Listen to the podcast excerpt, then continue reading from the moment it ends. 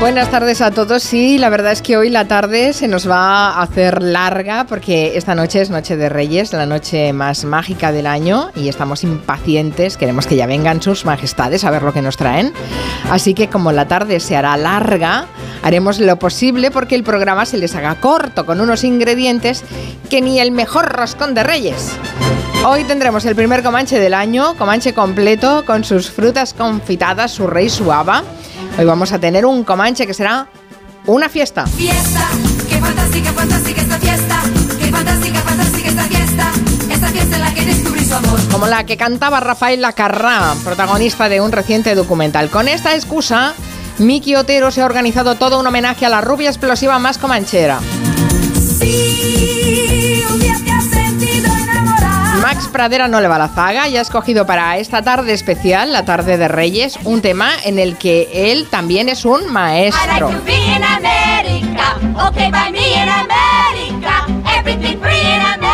Maestro se llama el biopic sobre el compositor Leonard Bernstein que se acaba de estrenar que estamos escuchando de, de fondo, esa música de Bernstein de fondo.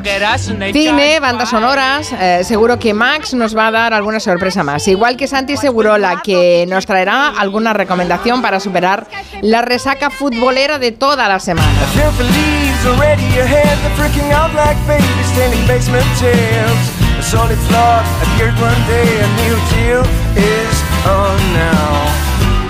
Torreblanca nos hablará de este temazo que es una de fondo, Riders of the Canyon, y la historia que hay detrás y también tendrá su propia carta a los Reyes Magos. Antón Reixa recordará a la fotógrafa Colita que nos ah, dejó en Nochevieja, una mujer con una mirada que abarcaba desde la Gauche Divine de Barcelona a las mujeres del barrio chino. Y Noelia Danez para el do de pecho. Bueno, ella afina mejor que su protagonista. Hoy nos quiere hablar de la curiosa Florence Foster Jenkins, a la que han calificado como la peor soprano de la historia. Como pueden apreciar, es un título merecido. Todo en el territorio comanche.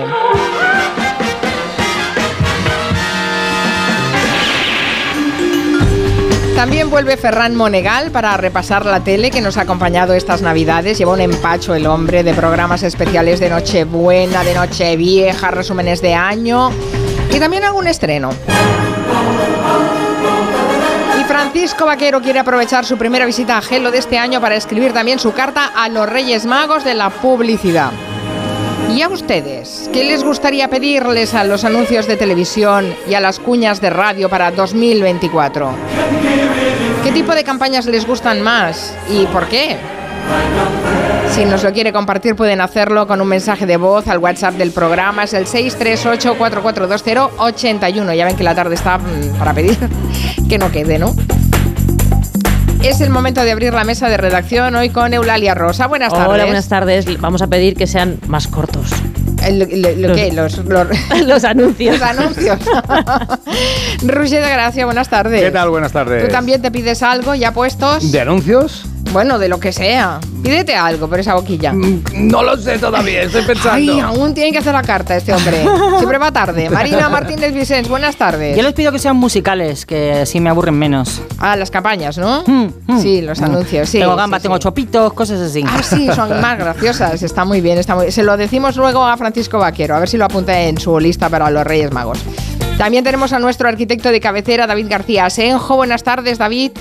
Hola, buenas tardes, ¿qué tal? Bien, nos vas a contar la transformación urbana de París con la excusa de los Juegos Olímpicos del próximo verano. Qué interesante. Por cierto, ¿cómo A están las obras? ¿Qué tal? ¿Las llevan? ¿Las llevan a tiempo? O como siempre, habrá Pues que parece que, correr. como, parece que como siempre las, la vía olímpica es lo que está dando más problemas, pero vamos bien. Bueno, Y los quedará. Y los por quedará. otras cosas. Oh, Exactamente, por... Uy, cómo nos estamos adelantando mucho. Yo estoy pensando si tenemos oyentes que hayan visitado sedes olímpicas. Hay gente que hace turismo de Ah, todas vale. estas cosas, Sí, ¿no? gente pato. Ujú. Hay que se, van a Pues sí. Múnich, eh, se van a Exacto, Moscú, yo. se van a Sochi y van a ver las sedes olímpicas. Yo qué sé, bueno, si tenemos oyentes que hayan visitado se- sedes olímpicas, pues... O que hayan eh, trabajado en ellas. o que hayan trabajado, sí. Porque eso mueve un montón de personas. en- eh, pues, sí. de organización, de... Sí, sí. Hombre, en- Barcelona seguro que encontraríamos a alguien que ha sido voluntario, que ha trabajado, sí, todavía encontraríamos. No lo sé, me, me- me lo pregunto por si han encontrado esas sedes años después de celebrarse unos Juegos Olímpicos así o aprovechadas. No lo sé, porque ese es el gran dilema que tienen estas grandes infraestructuras. Bueno, nos lo pueden contar en el 638-442-081. Empecemos. It's a kind of magic. It's a kind of magic. A kind of magic. One dream, one soul, one prize, one goal, one golden glance of what should be. It's a kind of magic. One shot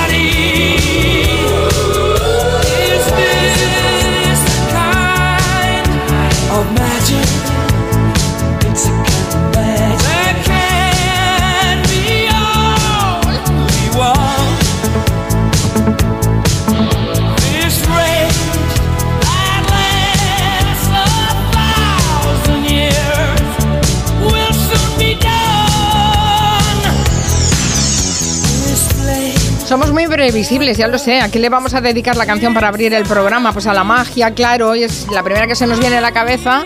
Decimos, oye, una canción de magia. ¿Y qué decimos? We kind of magic. Eso, Reyes, reinas, magia, Claro. lo tiene todo. ¿eh? claro. ¿Cuándo viene la guitarra? La guitarra, la guitarra. Yo me la sé. ¿A guitarra? ¿La tocas? No, me sé este trozo cantando. Ah, claro. La guitarra la toca cualquiera, pero eso. Mírala, mírala. Venga, Marina.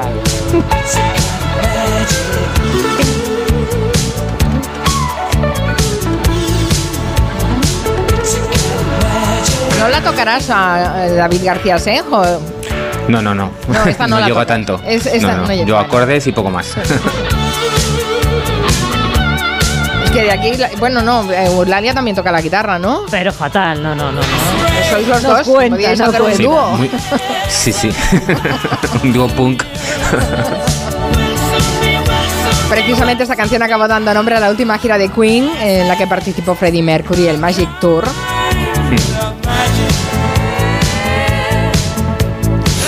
Y fue compuesta para la banda sonora de Los Inmortales. Oh, solo puede quedar uno, como el roscón. sí, sí. De hecho, el título de la canción es una frase que dice Christopher Lambert en el guion de la película. Es para intentar explicar que sobrevive al paso de los años.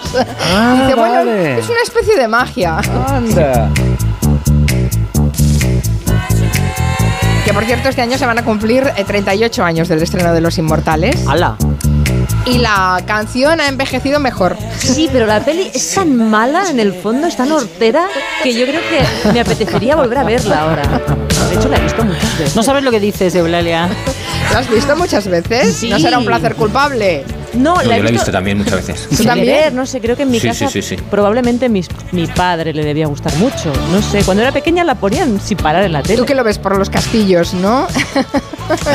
y por Nueva York luego también sale. ah, sí, también sale en Nueva York, sí. No, pero, pero han envejecido mal los efectos especiales, o sea, se notan Muy los cables, mal, se nota sí. todo fatal. Pero bueno, ¿Qué Cartonazo. efectos, ni efectos? Todo es real. ¿Qué dices? ¿Qué dices?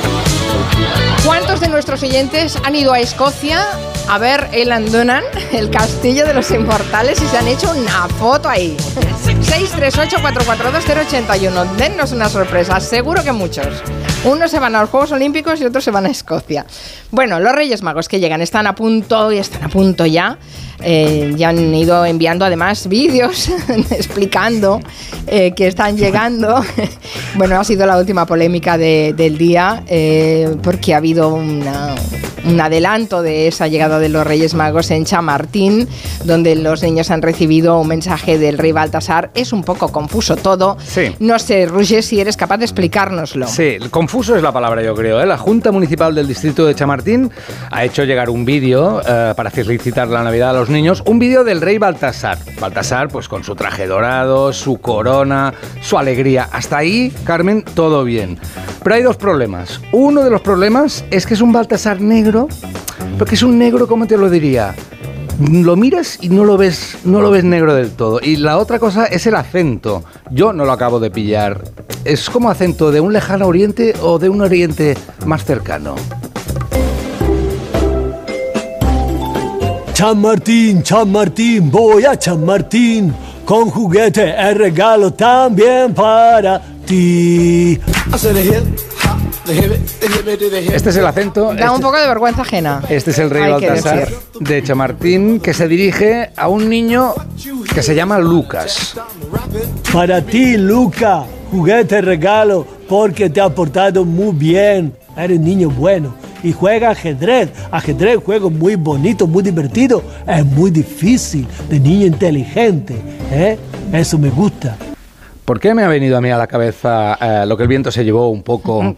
¿Por qué será, eh? ¿Y ¿Por por qué qué? será? Sí. O, o un poco de Tarzán Un incluso. poco de Sí, Tarzán. sí, la verdad es que no hay por dónde cogerlo, no solo es ese acento, es también ese mensaje y es la cara pintada de, de una persona que no es negra, eh, pintado con betún, eh, es que, eh, claro, sí, es terrible. sí. Correcto, y además termina con una especie de chiste oculto, porque si el niño se llama Lucas, ¿cómo termina el vídeo? Sí, amigo, Luca. Claro. Bueno, oye, beso fuerte de tu amigo Baltasar. Hasta luego. Lo hizo. Sí, sí, Hasta sí, luego, sí, y sí. Lucas suman Bueno, ha sido la polémica política, además, eh, porque el Ayuntamiento de Madrid ha tenido que dar explicaciones. Esto ha pasado en la Junta de Chamartín. Sí. Pero, evidentemente, mm, eh, el Ayuntamiento de Madrid es quien supervisa todas estas cosas, ¿no? Totalmente, la vicealcaldesa Inmaculada Sanz contaba que ha sido un error de la empresa, que los vídeos de los otros dos reyes habían salido todos bien. Se trata de una actividad concreta que se viene realizando ya hace algunos años en el que algunos niños pues solicitan que al rey mago que ellos eh, quieran que les mande una felicitación concreta o un vídeo concreto y eh, estamos revisando los datos pero parece que pueden ser unas 20-30 vídeos los que han salido de esta manera porque había también otros que sí fin, cumplían con las características que ten- entendemos que tiene que tener esos, esos vídeos y por lo tanto pues ya digo estamos un lamentable error de la, de la empresa y les hemos pedido explicaciones y vamos a ver.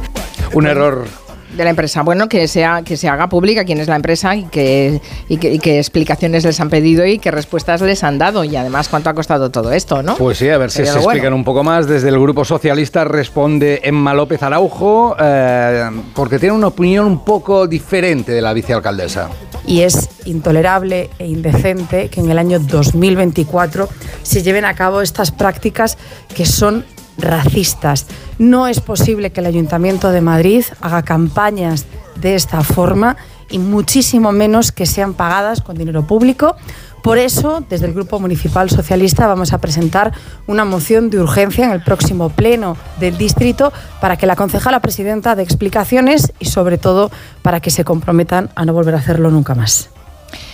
Bueno, en fin, eh, esperaremos a esas explicaciones porque sí, realmente es bastante lamentable eh, de todo lo que hemos visto en, en este vídeo. Además, hace mu- muchos años que hay muchas reivindicaciones para que no se utilicen y de hecho yo creo que se había desterrado el hecho de que se usara a, a- Parecía que sí, ¿no? a personas blancas para eh, encarnar a la, a la- En una- Barcelona se hizo una vez, eh, creo que fue el sindicato de manteros que hicieron una cabalgata con, con personas negras pintadas de blanco, Pintadas de blanco, para que sí. nos diéramos damos cuenta de, de Lo ridículo que lo ridículo que puede llegar a ser. Sí. Sí. bueno, hay más cosas con respecto a los Reyes Magos. Esta ha sido una ah, de las polémicas del día, pero hoy se reciben los Reyes de diferentes formas en toda España. No sé en Jaén, ¿qué hacen en Jaén, David?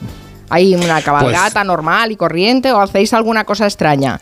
Pues mira, aquí en el pueblo donde vivo, en Martos, hay una cabalgata que lo que no sé si saldrá porque ha llovido. Entonces, eh, Mm. si llueve, pues la tendrán que cancelar. Pero vamos, hay una cabalgata que recorre el centro del pueblo y luego hacen como una especie de, de fiesta en, en el teatro. Y, y nada, pues eh, mis hijos están esperando a ver si sale o no sale, porque pasa justo delante de casa de mis suegros y ahí la, la disfrutamos. Hombre, bueno, si no con el chubasquero y las botas de agua. Hombre, no lo malo es que se estropean las carrozas, Sí, eso, tam- eso también, sí, sí, eso también. como las de Semana Santa, sí. Sí, sí. Bueno, hay otros recorridos en diferentes pueblos y ciudades. Eh, Eulalia Rosa, Claro. que en el fondo es una niña, ha estado haciendo la guía. Se ha estado haciendo la guía ella, diciendo, bueno, Claro, pues a ver, eh, a ver qué, qué me España encuentro. es muy grande, muchos pueblos, hay muchos niños, entonces los reyes tienen, tienen mucho viaje por delante. Y en algunos sitios ya se han dejado ver, en algunos puntos de España. Y la lluvia preocupa, el frío preocupa, pero sobre todo lo que preocupa en algunos puntos es la niebla, porque la niebla hace que los reyes no vean dónde tienen que dejar los regalos.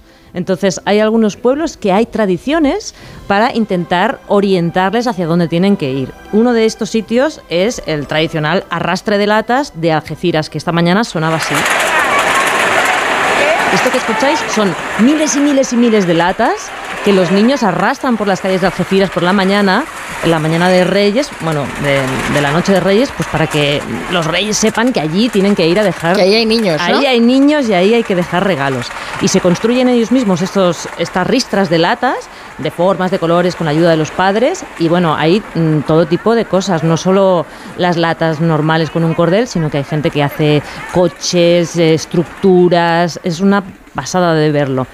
Y hoy había 30.000 personas desfilando y metiendo ruido. Y nos ha contado un poco cómo se recuperó esta tradición en los años 90 con una leyenda propia, el compañero de Onda Cero Algeciras, que es Alberto Espinosa. se ha convertido en todo un referente basado en el gigante de Botafuegos, ese que cada 5 de enero intenta cubrir la ciudad de Algeciras con la niebla del estrecho, pero ese ruido de las latas alertan a Melchor, Gaspar y Baltasar, que llegan por vía marítima al puerto de Algeciras, de que tienen que dejar sus juguetes y atender las peticiones de los más eh, pequeños. Una tradición que va camino de convertirse en referente en toda Andalucía. De hecho, la Asociación en Defensa del Patrimonio de Algeciras, en colaboración con el Ayuntamiento, trabaja para que sea declarada bien de interés cultural y fiesta de interés turístico de Andalucía. Y en Algeciras hacen ruido y en Girona, por ejemplo, guían a los reyes con luces. Hay una encendida de fanalets. eh, de, de lucecitas. Farolillos. De farolillos, eso mismo, para guiar a los Reyes Magos. También en Elche hay las hachas, las antorchas. Ay, qué susto, digo, ¿qué les van a hacer? No, son hachas. Si no me trae mi regalo, plaga. Se llaman así, y además las hacen girar y es una pasada de ver.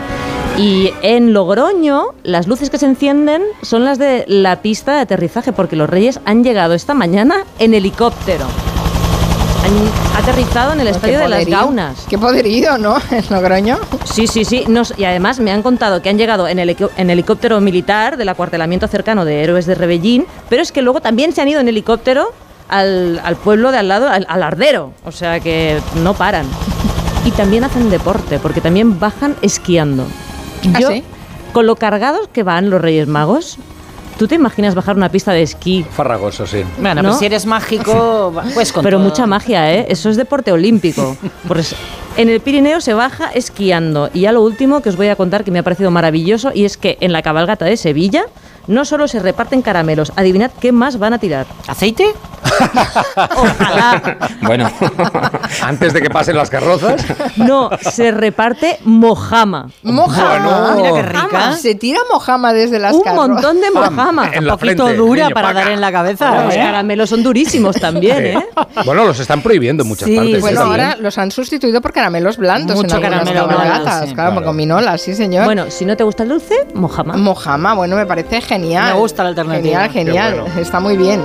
¿El oso polar eh, del cuello torcido saldrá en Cádiz? Espero que sí, ya es Hombre, es un una clásico, tradición. esperando. Bueno, si alguien de Cádiz nos, nos lo quiere confirmar, si va a aparecer o no, que nos llame Y si no, cuéntenos qué es lo más peculiar de la cabalgata de su localidad. A lo mejor encontramos que hay en algunas otras zonas de España que directamente lanzan jamones, en Sevilla lanzan mojama. En fin, no sé qué es lo más raro que han visto en una cabalgata de Reyes. 638-442-081.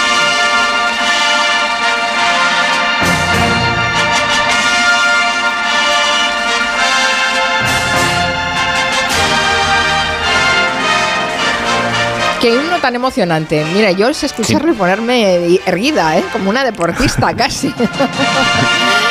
Bueno, suena el himno olímpico porque eh, este 2024 va a ser año de Juegos Olímpicos. Ya saben que se va a celebrar en, en París. Y es muy interesante toda esa transformación eh, urbanística y, arquitectónica eh, con la que se puede eh, cambiar una ciudad con esa excusa de los Juegos Olímpicos que posible no sé habrá otras excusas pero siempre tienen que ser grandes obras públicas que estén muy justificadas para poder hacer un lavado de cara total a una ciudad. Y los Juegos Olímpicos acostumbran o al menos se ha apostado así la mayoría de las veces por, porque sean ese motor de cambio en muchas de las capitales. ¿en ¿qué está haciendo París o en qué va a cambiar París o Mm, o, o- quieres empezar por ahí o repasando los cambios que ha generado los Juegos Olímpicos en otras ciudades olímpicas? No, pues París lo que ha decidido ha sido reaprovechar muchas instalaciones que ya tiene, porque al final es una capital de importancia mundial. Tienen estadio, piscinas, polideportivos, está dotada para acoger este tipo de eventos. Entonces lo que están trabajando es para modernizarlas un poco, pero las, las principales inversiones las están realizando para crear una ciudad más sostenible. Sí, porque ya es una ciudad que tiene grandísimos monumentos y lo que van a aprovechar en muchas ocasiones es el entorno de esos grandes edificios para hacer las actividades olímpicas allí. Y la principal operación va a ser la recuperación del Sena. Igual que cuando fueron los Juegos Olímpicos en Barcelona, pues se abrió la ciudad al mar. París es una ciudad que tiene muy presente el río y hace vida alrededor, pero quieren hacerlo mucho más disfrutable. El desfile inaugural va a ser en el río, luego va a ser escenario de algunas pruebas de natación y van a limpiar todo su curso, desde el origen hasta el mar, para que sus aguas puedan ser practicables y disfrutables por todos los ciudadanos tras los Juegos. Es un plan que no solo afecta a París, sino que afecta a, a toda, vamos, interviene no solo la- el Ayuntamiento de París, sino es una inversión estatal. Y lo que van a mejorar es eso, el, el- el- el entorno de- del río y también van a reaprovechar para replantear todo el sistema de tratamientos de aguas para que, bueno, pues que todas las que se filtren se filtren lo más limpias posibles y van a construir nuevas depuradoras muy eficientes para eso, para mejorar y conseguir que el río sea un lugar en el que vayan los parisinos. O sea que no solo va a ser un cambio estético, es que es, una, es un saneamiento general de su principal arteria, que es el Sena. Exacto, sí, y utilizarlo eso como, como arteria, pero no eh, ya se usa para transporte y demás, y lo que va a intentar es que la gente la, la disfrute como un gran parque lineal, ¿no? Un parque lineal que recorre casi, casi toda la ciudad. También van a renaturalizar muchas, muchas calles, van a quitar, están eh, con una gran transformación eliminando tráfico y demás, pero lo principal es esa, recuperar el río para que sea disfrutable por todos. Yo te iba a decir, perdona, y te iba a decir, David, que eh, París hay mucho coche y muy poca acera y está sucio y falta papeleras. Anda. Depende de los barrios, ¿no? También. señores, Hay- bueno, ¿esto no va por Claro, barrios? eh, sí, No. sí, sí. Todo París. Pues segura. No, te lo digo en serio, Bueno, lo veo como atrasado a nivel de, de- de pacificación del tráfico, ¿eh? Pues yo la última vez que estuve, que fue, claro, antes de la pandemia, no recordaba así, porque además ya fue cuando entró, cuando estaba en Hidalgo, que eh, ha sido una gran impulsora de la peatonalización de, de la ciudad, eliminando tráfico de grandes vías. De hecho, había dos autopistas paralelas al Sena que se han eliminado y se, han utilizado, se utilizan ahora como paseo y está intentando recuperar, eh, bueno, recuperar, está haciendo, transformando los, los campos elíseos y el entorno del Arco del Triunfo para que sea peatonal. Pues hay que, quitando hacer- hay que coches. hacer más, hay que hacer más. Hay que- claro, esa es una de las Bueno, cuestiones. también es una ciudad de grandes vías eh, de, de- Sí. de- de comunicación, las calles son muy anchas, Bueno, hay sí. muchísimo tráfico. ¿Es eh, mi trabajo? No. ¿Es el suyo? Sí. No, y lo que tiene es que muchas veces lo que la- estas intervenciones se hacen en el centro de las ciudades, no se hacen en, en los barrios periféricos y eh, se supone a veces que alcaldes socialistas como es Ana Hidalgo pueden estar más preocupados por esos barrios periféricos y no tanto por el centro y al final el resultado de estas transformaciones donde se ve eso en Campos Elíseos, en el, en el Sena, en sitios así y no en los barrios de la periferia que en París además en muchos casos son conflictivos. Bueno, sí, eh, sí, sí. Y las infraestructuras que están creando para esos Juegos Olímpicos, porque a ver, ha sido ya sede olímpica París y eh, tiene una dotación importante de, de sedes eh, deportivas. Pero creo que se quería también eh, extender hacia esas banlieues algunas de las infraestructuras olímpicas. Sí, en el entorno de, de San Denis, que es donde va a ser la, la final de. Bueno, lo que va a ser el estadio olímpico, que hay que recordar que es un punto conflictivo, porque ahí se celebró la final de la Champions y en 2022 y hubo bastantes problemas. En ese barrio, que es un barrio de banlieue, de, de- bloques altos de hormigón en los que vive gente trabajadora, pues están construyendo la vía olímpica y se está regenerando toda la zona, tanto los edificios como nuevos espacios verdes. Y sigue habiendo problemas por eso, porque la gente se creía que al, re- al revitalizar ese barrio y volver a construir iba a ser un motor de empleo para la gente de la zona y han visto que, que no están así. Y lo que están dudando es que ahora esos beneficios en los nuevos edificios de la Villa Olímpica vayan a gentrificar el barrio y que no vaya a servir para mejorar la, vida de la gente de, de ese entorno. Y luego lo que están construyendo también es una nueva red de metro. Eh, van a duplicar los kilómetros de la actual para conectar mejor toda esta periferia y luego eh, casi las actuaciones más icónicas que van a hacer, que todas las- todos los Juegos Olímpicos tienen como una serie de actuaciones icónicas, en este caso van a ser estaciones de metro en la que han confiado a estudios de arquitectura de renombre y cada estación va a tener una intervención artística y en la del Estadio San Denis serán los granadinos Sergio García y Lola Moral los que a, van a realizar, de hecho ya lo tienen hecho, un enorme mural que representa una final de atletismo. Qué bueno.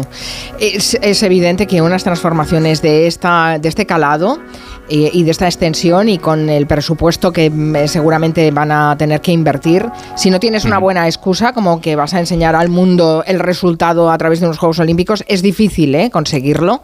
Mm, Es difícil. Muy difícil. Sí, sí, sí. Porque Sí, no, no eh, quiero ni saber el presupuesto de, de- de lo que les va a costar esto.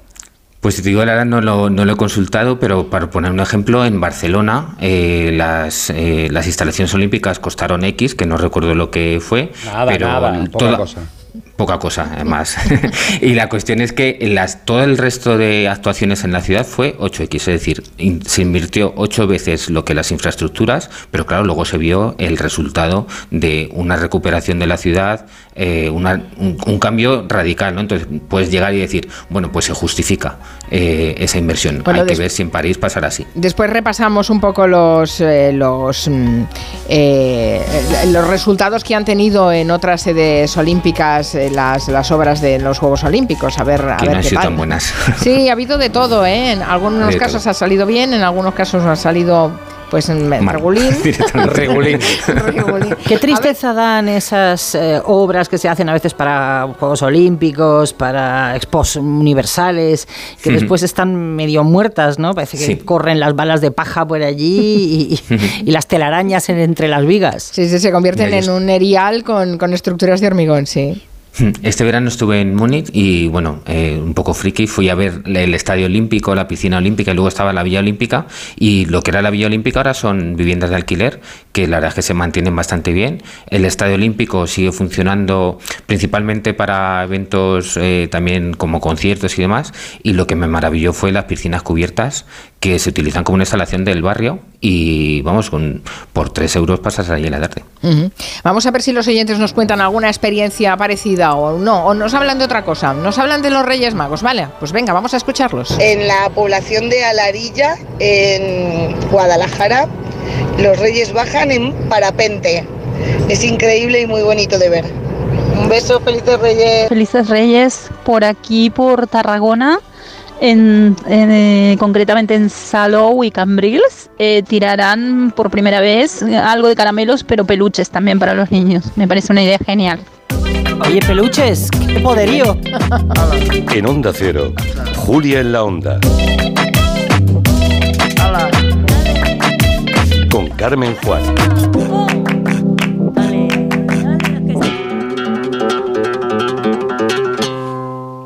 Cuando tiramos los alimentos estamos tirando todos los recursos y todo el trabajo que hay detrás. Muchos productos tienen más de siete vidas. Tenemos que seguir haciendo lo que hacían nuestros mayores, no desaprovechar nada. El producto más caro es el que no se consume. En el país más rico del mundo no se tira nada. No se tira nada. Nada. Alimentos de España, el país más rico del mundo. Mañana comienza la noche de campeones con cuatro super concursantes. Luis de Lama, Javier Dávila, Pablo Díaz y Orestes Barbero. En una batalla única. Contentísimo de volver al programa. Pasa palabra. A jugar. Especial Noche de Campeones. Mañana a las 10 de la noche en Antena 3. La tele abierta. Ya disponible solo en A3 Player. En CEPSA todos nuestros clientes son de 10. Por eso seas particular o profesional, tenemos una promo de 10 para ti. Únete a CEPSA Go o a esta resa en CEPSA y te damos 10 euros de regalo de bienvenida. Y si ya eres cliente, ahorras 10 céntimos por litro en tus repostajes. Ven a CEPSA y llévate ya tus 10 euros. Consulta condiciones en cepsa.es. Onda Cero Madrid 98.0 FM.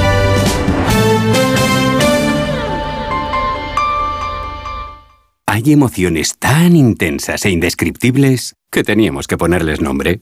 Son las emociones de los clientes de Gilmar, como la ventisfacción. Sensación de satisfacción al vender tu casa en las mejores condiciones. Descubre más en emocionariogilmar.es. Gilmar, de toda la vida, un lujo. Urbanitae presenta El fantasma de la ópera. Esta Navidad transpórtate a la majestuosidad de la Ópera de París y descubre el musical que ha enamorado al público en todo el mundo. Ahora nuevas funciones a la venta hasta el 7 de abril. Compra tus entradas en musicalelfantasmadellaopera.com y haz de estas fiestas una celebración verdaderamente especial. Atención, en Factory Colchón adelantamos las rebajas. Colchón viscoelástico más canapé de madera 249 euros. Factory Colchón, la marca blanca de los colchones. Encuentra tu tienda más cercana en factorycolchón.es. ¿No te gusta cocinar pero te encanta comer bien? ¿No tienes el tiempo que necesitas pero te gusta la vida sana? La respuesta es platerío.com. Menús completos con materias primas de calidad y cocinados por profesionales. Entra en platerío.com y recíbelo donde quieras. Platerío. Ahorra tiempo. Come bien. Si no puede hacer frente a sus pagos y tiene casa en propiedad, llame a Grupos Eneas 91 639 0347 o escriba a info@gruposeneas.com. Cambiar la bañera por un plato de ducha, reformar el baño completo. El caso es que meterse en obras da mucha pereza. Deje a un lado la pereza y acuda a Duchamanía. Sus profesionales realizan la reforma completa del baño o cambian la bañera por un plato de ducha, con rapidez, limpieza y empleando los mejores materiales. Todo a los mejores precios. Exposición en Paseo del Molino 6 y en calle Cabanilles 39, 91 468 4907 y duchamanía.es. Es normal pensar que la radio hace mucha compañía, pero nosotros queremos agradecer la compañía que vosotros, los oyentes, hacéis a la radio. Porque cada día sois dos millones. Imagina si tenemos compañía, para rato, para 24 horas de contenido todos los días de la semana. Y no es de extrañar, porque entretenimiento tenemos para aburrir. Bueno, para eso justamente, ¿no? Ya, yo dejaba esta sección para Divino. Estamos aquí para que el trayecto de vuelta a casa se os haga familiar, para que tengáis excusa para salir a correr, para que ese vuelo de varias horas se os pase volando y para que no dormir sea un sueño. Onda Cero, tu radio.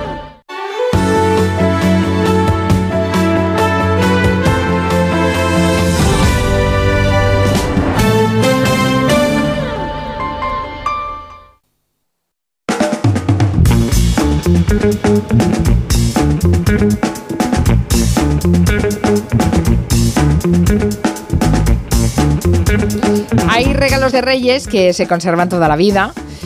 eh, que marcan vocaciones, que nos dejan una profunda huella. Nos quiere hablar Marina de, de este tipo de regalos. Bueno, hay de todo, te regalan calcetines, no te regalan el escalestri, pero después te pueden regalar, no sé, un juego de construcción a David García Senjo y lo hicieron arquitecto, por ejemplo. Sí. ¿no?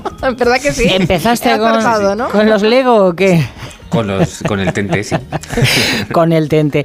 Es que eh, hay un artículo que publicó ayer muy bonito, me ha encantado. El investigador del Centro Nacional de Biotecnología, el doctor en biología Luis Montoliu, en el que cuenta que en el año 1978, debajo del árbol con su nombre, encontró un estuche de plástico rojo con un panel frontal transparente. Lo cuenta, se ve que está muy emocionado al recordarlo, ¿no?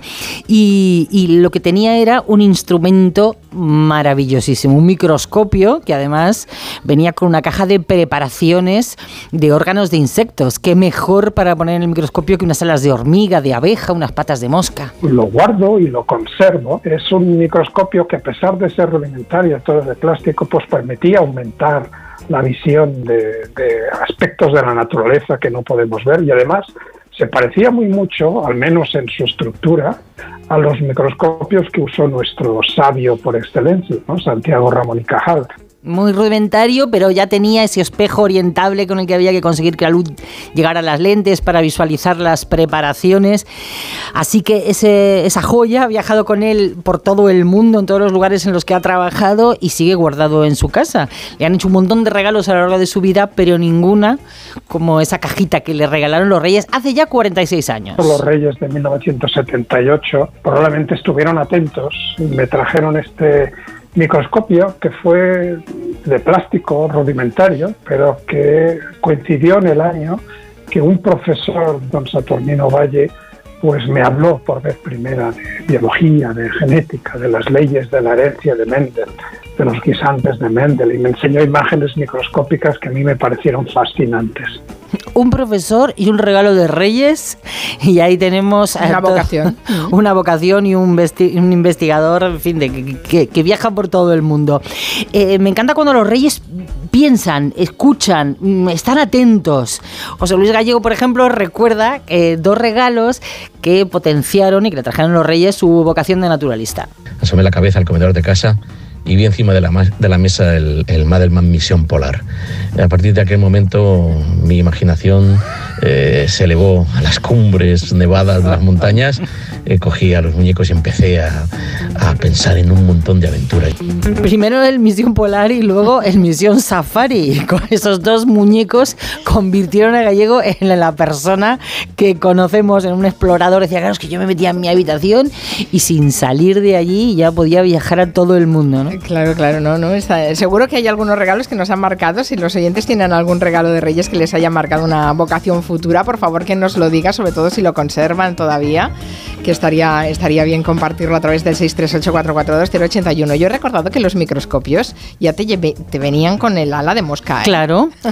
Eso fue el ala de mosca lo primero que vio el profesor Montolío en su vida a través del microscopio. Y venía, venía en el kit con, con- también con unas alitas de abeja otra, otra serie de cositas. Me parece fascinante. ¿Algún regalo a vosotros, Roger, Eulalia, que os haya marcado?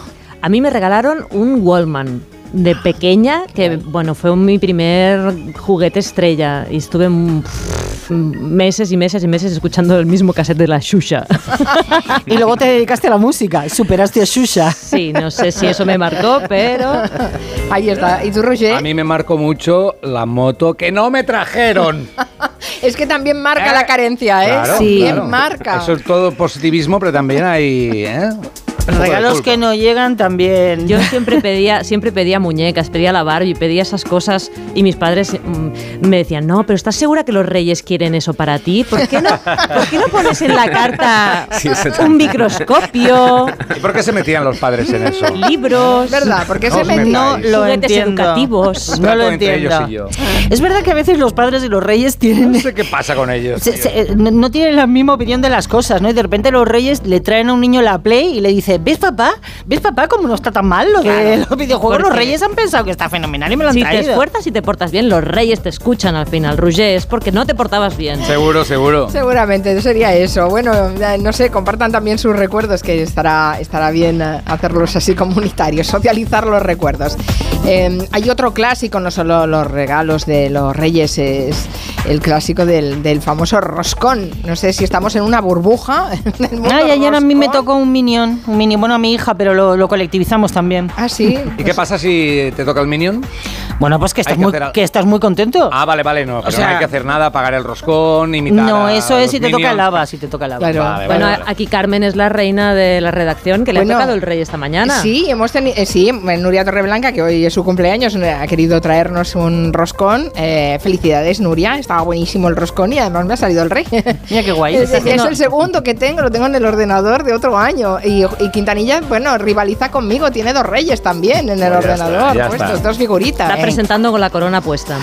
Bueno, en fin, eh, nada, mm, cuéntanos detalles de Roger de los, de los roscones, Sí, que me has hecho aquí un- una tesis casi. A ver, se calcula que mañana se comerán en España más o menos 30 millones de roscones. La mitad en mi Pero, casa. pero La uno por habitante, casa. Uno por prácticamente. habitante. No, no, 30 para una persona. ¿no? Ah, vale, vale, vale. Pero eh, la tradición, ya sabéis, marca que si te toca el haba, pues se supone que tienes que pagar el roscón del siguiente año. Si te toca el rey, te pones la corona, como aquí Carmen Juan, que está haciendo el programa con la corona. Y, y ya está. Pues no, hay nuevas ideas. Eh, por ejemplo, una Perdóname, pero eso del rey que te pones la corona, aquí en Madrid no se hace, ¿eh? Aquí Ah, te no. toca la figurita y te la quedas y dices, mira qué mona. Y, ¿Y se la acabó. corona no? ¿Y para, ¿Y para qué queréis la corona entonces? ¿Qué hacéis con ella? No tenemos una corona. ¿qué Ah, ¿nos coro- ponen corona? en ¿Pero la- qué republicanismo es ese? Di- Bueno, viene- David García Senjo que No, tampoco no, corona, no. Viene- tampoco en Jaén, la Bueno, No lo corona. había visto, no, ni en Jaén ni en Madrid, no lo había visto nunca. Hemos sido corona, engañados. Hemos sido engañados Bueno, toda bueno. la vida. Es que lo contabais como algo generalizado, ojo que no. Claro, aquí, va el roscón con la corona de cartón dorada y Claro. a quien le sale el rey se pone la corona. Y yo te digo que lo he mirado para ver si hacíais lo del rey allí metido, por si lo, se hacía, pero lo de la corona no lo sabíamos. Pero bueno, ya os enviaremos una. Hace del favor. Vale, perfecto. Bueno, en principio estas son algunas de las tradiciones, lo que puedes encontrar dentro del roscón, pero ahora puedes encontrar cosas nuevas, nuevas ideas. Una idea surgida en aquí en Cataluña, en Vilafranca del Penedès, entre el gremio de pasteleros y una joyera, Jena Monet. Aparte del haba y el rey, mm, para que compren roscones la gente en las pastelerías, ¿qué van a meter dentro del roscón? Pues un anillo. y- no, no, un anillo y una pulsera. Es un anillo y una pulsera eh, que van las cinco pastelerías más tradicionales de aquí de Vilafranca. Pues les hemos dado una pulsera de oro con una plaquita para grabar y un anillo de oro también, con diamantes y topacio azul. Ah, el anillo es 650 y la pulsera 250. Pero bueno. ¿Qué me dices? ¿Pero qué me dices? que somos catalanes, vamos a morir. Va a haber lucha fratricida. Esto no es un roscón premium, es un roscón con premium. Por Gracias. favor, chiste. ¿Qué pasa? ¿Que libra o Guillermo? sí, no está hoy, no está. Ah, hay 5.000 roscones para vender en Vilafranca del Penedès. 5 van a llevar anillo y 5 van a llevar pulseras de categoría con joya. ¿Qué pasa si te los comes? Los buscas.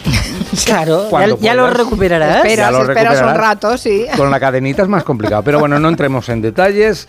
¿Cómo se le ocurrió esta idea de poner joyas en el roscona joyera Jenna Muné? Pues fue gracias al tenis. Estaba jugando a tenis, acabo la clase, eh, literal, ¿eh? O sea, eh, cojo el móvil, miro Instagram un poco y pienso a ver qué podemos hacer este año. Entonces, no sé, vi alguna foto de, de un pastel o algo, es que no me acuerdo de lo que vi, pero digo, ostras, pues ¿por qué no ponemos las joyas dentro de los roscones? Y así, así fue. Y así fue. Es sencillo. Y ahora puedes encontrar un poco al estilo Charlie la fábrica de chocolate, pues en lugar de un ticket dorado te encuentras ahí una pulsera o un anillo. Éxito total de momento en las pastelerías de toda Vilafranca han colgado casi el cartel de no quedan roscones y entonces no sabemos si hay tres premios o el anillo y la pulsera están junto a los reyes.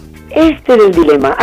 Yo creo que no, porque hemos puesto el rey con la, con la joya, junto. O sea, que el que será rey será mm, enjoyado y será rico, evidentemente. Vale, pues ya, ya lo tenemos. El rey tiene las joyas al lado, como toca la monarquía, y ya Bueno, está. no me toca, extraña que toca. hayan vaciado las pastelerías con este reclamo. Está, eh, está muy bien. Pero una pregunta, ¿vosotros en vuestra casa lo del haba lo hacéis? No.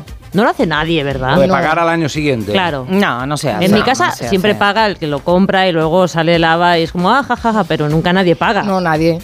Claro, pero me acabo de dar cuenta de que allí es un- que, que es completamente distinto. Aquí no hay un rey metido en el roscón tampoco. O sea, ¿Tampoco es- hay un rey? No, no, hay una figurita. Hay Ah. un haba y entonces pagas. Y una figurita que es el premio que puede ser. Bueno, a mí me tocó ayer un minion, pero te puede tocar un elefantito chiquitito. ¿Ah, sí? A lo mejor Ah. es un rey o a lo mejor es, no sé, un personaje de Disney. No puede sé. ser cualquier miniatura. Dice Borja Terán que lo de la corona es una catalanada nuestra. Toma, Bueno, bueno.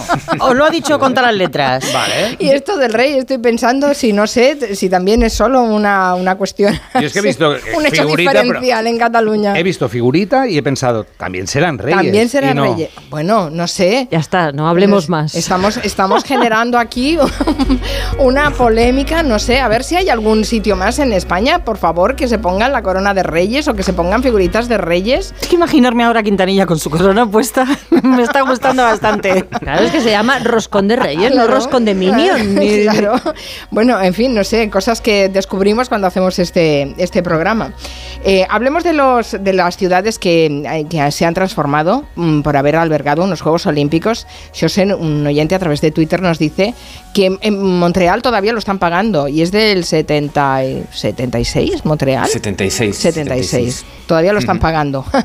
es que hay en algunos casos, sí, se estiró más el brazo que la manga. En algunos casos no, en, en casi todos. Hay, es- hay un estudio, un estudio académico además que está entre los más citados del mundo de la arquitectura, que dice que en todas las ciudades ha habido sobrecostes, menos en Pekín, que bueno, hay un poco de risas en atrás aquí porque dijeron que se habían desviado solo un 2%, pero el resto de ciudades desde los años 60, porque antes eh, no había forma de calcular o de averiguar cuánto costaron, todas han tenido sobrecostes.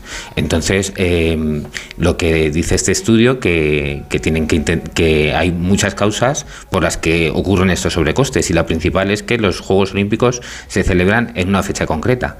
Tiene que estar todo listo para cuando se encienda la, la llama del pebetero, entonces se abre la mano a la hora de aprobar presupuestos y tiene como resultado obras las obras públicas en las que mayor desvío presupuestario hay, ni autopistas, ni vías de tren, ni nada. Los Juegos Olímpicos son eh, un lugar para tener lo que los expertos llaman el síndrome del cheque en blanco. Como hay que hacer todas las cosas a tiempo, lo único en ocasiones parece ser que eh, la única solución es eh, Pagando. más dinero, Mm. pues la, eh, las administraciones no ponen ninguna duda. Además, siempre se justifican el posible retorno que tendrá para la ciudad, que estos estudios lo dicen que, que nunca es tanto como, o sea, que se, se, eh, sobredimensiona. Entonces, además, hay una cuestión que es que no tienes marcha atrás, no puedes decir a mitad de juego dejo de organizar los Juegos Olímpicos, porque es que no hay forma, ya has asumido el compromiso. Solo ha habido una ciudad que cuando se los adjudicaron eh, renunció, que fue Denver en el 72, pero fue muy en el inicio del ¿Bremen, del has proceso. dicho? ¿Bremen? No, Denver. Denver. Ah, es que no te había Denver, entendido, sí. perdona. Perdón, eh, no haber pronunciado bien. Eh, fue Denver y que pasó a ser eh, Múnich la que los organizó. Entonces, eh, la cuestión es que también hay una serie de, consecuencias para las ciudades, porque es que las- se suele solicitar ser sede olímpica cuando estamos en un ciclo económico positivo. Pero el periodo en el que se desarrolla, desde que se concede la, la- la sede hasta que se hasta que se celebran los juegos, son ser en torno a siete años, pues es a veces coincide con los ciclos económicos naturales de, crisis y recuperación. Entonces, hay veces en las que si estás en crisis, pues eh, si te comes los Juegos Olímpicos es un marrón más grande que, que el que tenías ya solo por la crisis. Y si encima el periodo es bueno, pues te pasa como les está pasando en París, que parte del problema que tienen es que, mm, que ha habido un incremento enorme del precio de los, de los materiales. Entonces, eh, bueno, pues todas las ciudades tienen estos problemas y lo que proponen estos expertos es que eh, se celebren las Olimpiadas en, o los Juegos Olímpicos en, en una ciudad dos veces consecutivas para que la inversión se haga para la primera y luego se mantenga o que por lo menos eh, el plazo sea más corto, es decir, que se diga de aquí a tres años son los Juegos para que no haya posibilidad de que haya tanto desvío presupuestario. Claro, de todas maneras, a ver, la infraestructura que tú necesitas para hacer unos Juegos Olímpicos no es algo que las ciudades tengan de forma habitual, porque la prueba está en que cuando ya se han acabado los Juegos, están buena parte de esas infraestructuras desaprovechadas. Sí, pero hablamos cuando fueron las, las- los Juegos Olímpicos de Tokio, hablamos con Alfonso Cano Pintos, que, es el que diseñó el uno de los estadios que iba a ser para el atletismo en Madrid, y dijo que lo que pretendía el Comité Olímpico es que las infraestructuras que se, que se proponían, como eh, cuando tú presentas tu currículum, que hubiera un plan para que esas infraestructuras pudieran reutilizarse.